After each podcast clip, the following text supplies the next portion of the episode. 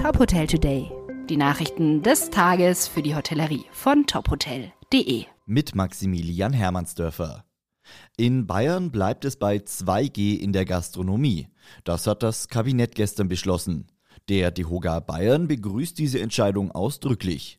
DEHOGA-Präsidentin Angela Inselkammer sagt, das sei die richtige Entscheidung, da auch der Expertenrat der Bundesregierung im Vorfeld der MPK keinerlei Handlungsbedarf in der Gastronomie gesehen habe.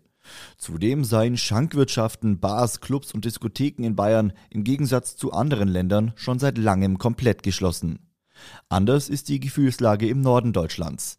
Der DEHOGA Schleswig-Holstein hat die geplante Einführung der 2G-Plus-Regel scharf kritisiert. Neben weiteren Umsatzausfällen fürchtet der Verband auch eine Mitarbeiterflucht bei einem nächsten Quasi-Lockdown. Mehrere Hotels und Gaststätten auf Sylt haben angesichts der rasant steigenden Corona-Zahlen auf der Insel vorläufig geschlossen. Das berichtet die deutsche Presseagentur. Laut dem Geschäftsführer der Sylt Marketing, Moritz Luft, hätten bereits mehr als 20 Betriebe präventiv geschlossen. Seit Weihnachten spitzt sich die Lage zu, sagt Luft.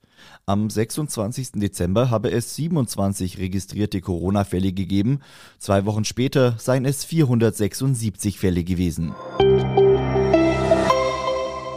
Mitten in der dänischen Metropole Kopenhagen eröffnet das Hotelunternehmen 25 Hours ein neues Hotel. Das 25 Hours Hotel in Rebü soll im Frühjahr 2022 an den Start gehen. Es verfügt über 243 Zimmer, verschiedene kulinarische Angebote und Tagungsbereiche.